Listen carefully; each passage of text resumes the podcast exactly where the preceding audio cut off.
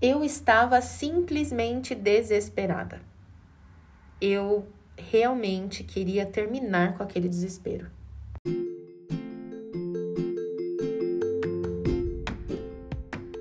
Eu sou a Aline Piologro e essa é a temporada 3 do ComentaCast. No foco dos comentários estão as histórias que eu vivi.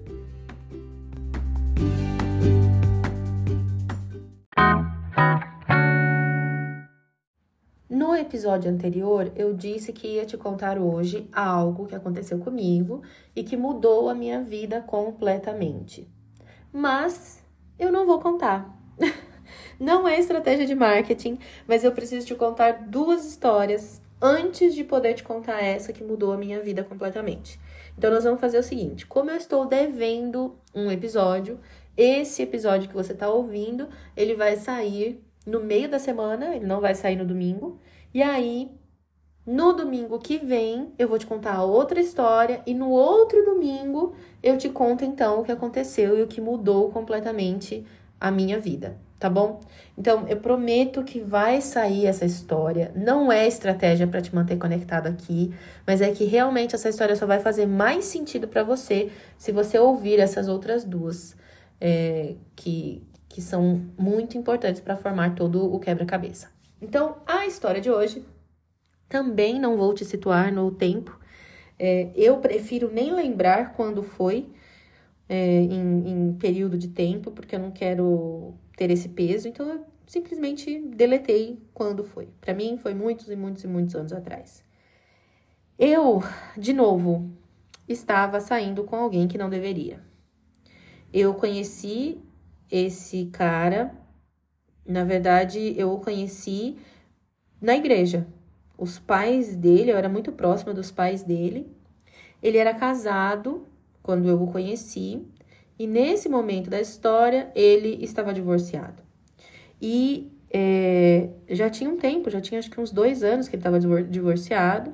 Ele é uma pessoa super atraente. E aí, ele. Um dia eu estava na casa dos pais dele, ele também, a gente estava almoçando. E aí ele começou, começou a comentar sobre vôlei e eu pensei, ha, Agora eu sei um jeito de ficar mais perto dele. Vou falar para ele que eu quero aprender a jogar vôlei. O que não era mentira, mas era 100% estratégia minha de ficar perto dele para conseguir ficar com ele. Eu não estava limpa nessa história, né? Não a culpa e o problema aí todo em cima de mim mesmo. E aí o meu plano deu certo. A gente foi entre aspas a gente, na verdade, nem foi entre aspas, não. Foi sério mesmo. A gente saiu para jogar vôlei.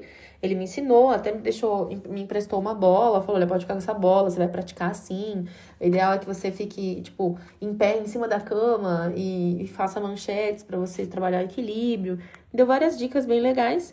E aí, na hora que ele foi me. Eu fui de, de Uber. Na volta, ele quis me levar em casa. E na hora que ele foi me deixar em casa, ele perguntou se em algum outro dia eu aceitaria sair com ele, se eu aceitaria ir comer alguma coisa e tal. E eu falei que sim. E aí saí do carro. E em dois dias ele tava me ligando de novo para marcar pra gente sair. E eu saí com ele e fiquei com ele. E eu comecei a ficar com ele. Eu não tinha nenhuma intenção, de novo, não tinha nenhuma intenção de que aquilo se tornasse um relacionamento sério. Eu sabia que aquilo ali não ia dar em nada. Eu tinha certeza absoluta.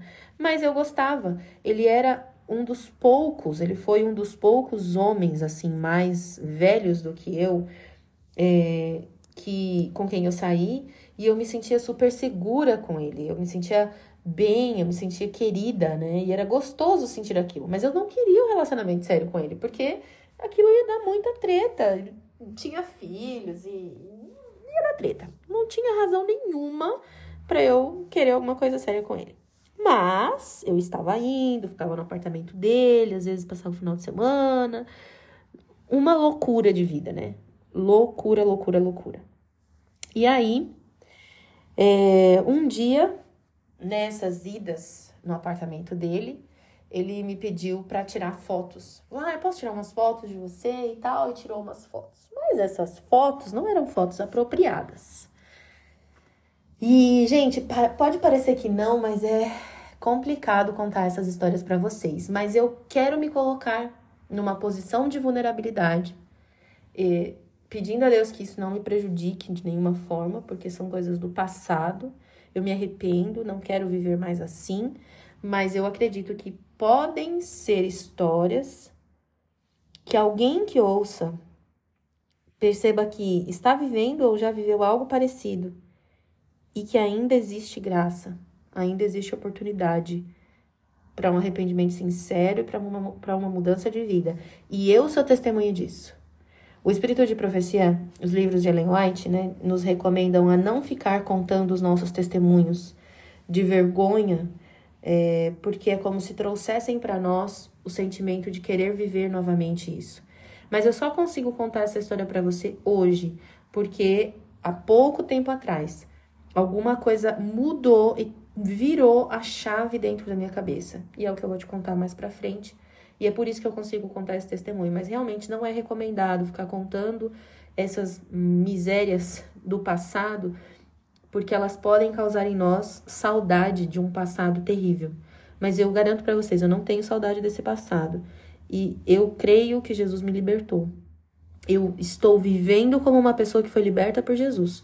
Mas eu preciso contar essas duas histórias, que serão provavelmente as últimas nesse teor aqui no canal, aqui no, no podcast, é, porque talvez alguém possa ser alcançado por elas.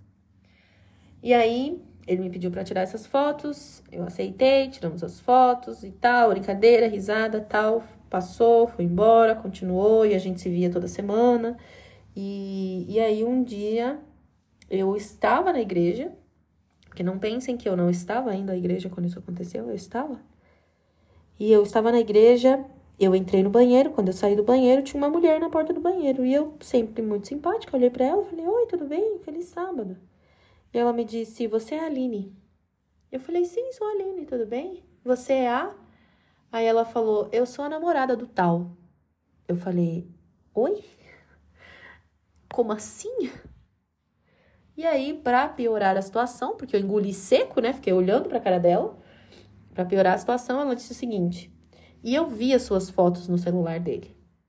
Aí, naquele momento, eu senti como se eu tivesse derretendo na frente dela. Eu queria sumir, eu queria que abrisse um buraco no chão e me engolisse, eu morresse para sempre. Eu, eu não queria ter que encarar uma situação daquela. Olha só onde eu estava, eu estava no ambiente da igreja. Na verdade, eu tinha ido ao banheiro porque na sequência eu entrava para fazer o louvor. E aquela mulher também estava na igreja, ia passar a tarde na igreja, o dia, a manhã toda e a tarde toda na igreja. Eu, a única reação que eu tive, eu não respondi, não falei nada para ela. A única reação que eu tive foi voltar no meu lugar, pegar a minha bolsa e sair dali correndo, literalmente. Tipo, eu saí desapareci. As pessoas me ligavam, eu não atendia. Eu fui chorar num parque o mais longe possível que eu pudesse. Eu não sabia se eu voltava, eu não tinha o que comer em casa e eu precisava almoçar, mas eu também não tinha fome. Eu tinha compromisso à tarde na igreja, mas eu não conseguia pensar, eu só conseguia chorar, eu só queria conseguia chorar. Naquele momento, o que passava na minha cabeça era: eu vou comprar um remédio, eu vou tomar e vou acabar com esse desespero porque se essa mulher mostrar essas fotos para os irmãos da igreja, isso vai ser terrível para eles. Eu vou ser o pior testemunho da história da humanidade. Eu não quero isso. Eu quero acabar com, com, com esse desespero. Eu não quero que ela tenha poder de fazer mais nada. Eu não quero, eu não quero. E eu só conseguia pensar nisso. E eu passei umas duas ou três semanas assim, vivendo vegetando quase, porque eu não conseguia parar de pensar em outra coisa. Eu não conseguia começar a pensar em outra coisa, eu só conseguia pensar nisso. E, e eu realmente cogitei várias vezes fazer alguma coisa que acabasse com a minha vida. Óbvio, tô aqui para contar a história, eu não tive coragem e, e nem tomei nada, não fiz nada, não dei nenhum passo, porque Deus foi misericordioso comigo me deu mais uma chance de tantas que ele sempre me dá. Mas eu cogitei terminar com aquele sofrimento. E só naquele momento eu entendi que muitas vezes o desespero de algumas pessoas é tão grande que a única alternativa delas é acabar com a própria vida. Mas se você está escutando isso e nesse momento você está passando por um momento semelhante, ou por um desespero semelhante, ou você sente que o melhor caminho é terminar com a sua própria vida, eu tô aqui para te dizer que não é. Não é o melhor caminho. Essa é uma ilusão que o inimigo quer colocar na tua cabeça, porque quanto mais ele te atinge, mais ele atinge a Deus. E não vale a pena. Não vai valer a pena. Não tome uma decisão desesperada, porque Deus quer te dar novidade de vida e Ele pode te dar novidade de vida. A novidade de vida que você quiser, nos caminhos dele, Ele pode reconstruir a sua vida. Não tome uma decisão que vai custar a sua vida eterna. Naquele dia, naquelas semanas, eu refleti muito e eu pensei: por que que eu não paro de dar mancada com Deus? Ele é tão bom comigo. Mas eu entendi que o amor dele vai além. E mesmo enquanto eu estava fazendo tudo errado, ele me amava e queria me restaurar. E depois de algum tempo, né, de algumas semanas, ele me disse que havia apagado todas as fotos, que ela também apagou, que ela prometeu que nunca ia mostrar as fotos para ninguém, que ela só estava no momento de também desespero, porque ela percebeu que estava perdendo ele e tal que ele não estava namorando com ela quando estava saindo comigo, que ela ela fez aquilo na cabeça, mas que ele ia dar uma chance para ela e resolveu namorar então com ela publicamente. E essa história, enfim, ficou no passado. Mas eu aprendi tristemente sobre uma realidade que muitas vezes a gente ignora. E que de alguma forma sejamos as pessoas enviadas por Deus para salvar alguém desse desespero. Na, naqueles momentos eu não tive ninguém, porque eu não podia contar aquela história para ninguém. Mas Deus encontrou uma forma de falar comigo, através da palavra, através de músicas, para que eu não tomasse uma decisão des desesperada. Mas Ele também me ensinou a ser sensível à dor de pessoas que, em desespero, não conseguem ver outra opção. Compartilhe esse episódio com alguém que você acha que vai gostar dele e não esquece de me seguir lá no Instagram, @alinepiologro, porque lá você vai ter histórias muitas vezes em tempo real. A gente se vê semana que vem. Tchau!